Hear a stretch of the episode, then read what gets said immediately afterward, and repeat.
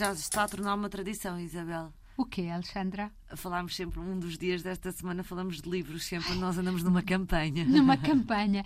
Eu, eu encontrei há, há umas semanas um, um, lugar chamado Santiago de Rio de Moinhos, onde, uh, graças a um casal que se mudou para lá há pouco tempo e com a comunidade, com os curadores da biblioteca, fizeram uma biblioteca livre. Pronto, e já agora, só para pôrmos o número disto, há Isto nove. É no Alentejo, Exato, esta é no Alentejo. E há nove uh, bibliotecas uh, livres em Portugal. Acho que esta ainda não tem esse, esse estatuto. Mas vá, explique-nos. Mas o, o, é conceito, o conceito é o mesmo. E eu fui, e aquilo é num pequenino jardim da junta de freguesia, é uma casinha, como também há em cabines telefónicas, com livros.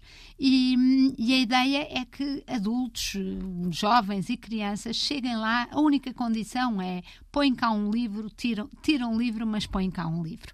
Portanto, e este movimento, e eles, estas pessoas estavam a dizer-me com imenso entusiasmo que eh, esta biblioteca livre, aberta, em que não é preciso cartões de sócios, em que não há controle do, dos livros que lá estão, dos livros que entram, dos livros que saem, tem funcionado e tem unido a comunidade à volta, à volta dos livros.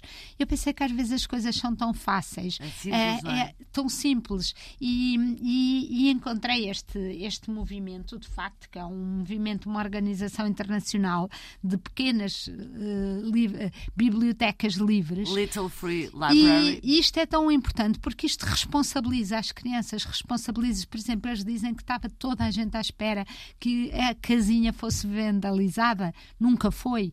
Uh, estavam à espera que as pessoas levassem os e livros não e não os trouxessem. Sim. Mas não, as pessoas correspondem ao grau de responsabilização que, que lhes é dado. E nós temos uma cultura muito de controle, faz muita confusão às pessoas que não haja um papel, que não se tenha uma que regra. assinar, uma regra, uma ordem. A gente... Alguém a vigiar, alguém a vigiar. A vigiar, câmaras, vigiar, a, câmaras etc.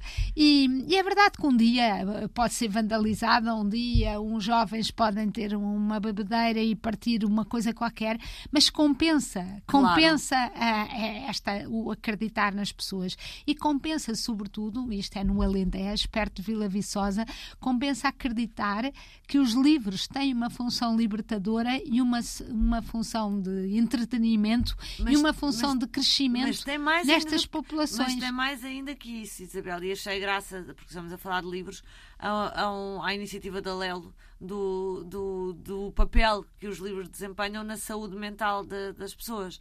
Uh, Eles no... até propõem que seja por receita médica, por receita médica ou melhor, que seja comparticipado pelo Serviço Nacional de Saúde, não é? Uma campanha engraçadíssima. Tem imensa graça, uh, tem, não sei se há dinheiro para isso ou, ou não, do Serviço uh, Nacional de Saúde, mas tem imensa graça essa ideia do poder curativo dos, uh, do, dos livros e ter uma livraria como a Lelo a fazê-lo, em vez de ser aquelas coisas meio esotéricas, mas que eu já achava graça do book therapy que, que há em pequenos, em pequenos circuitos.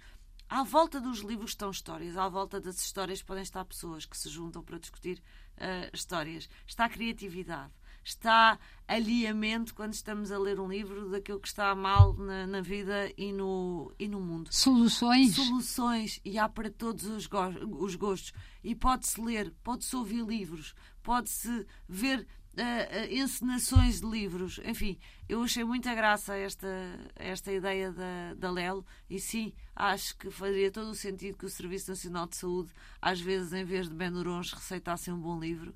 Uh, acho que ficávamos todos a ganhar e não metíamos tantas drogas cá para dentro.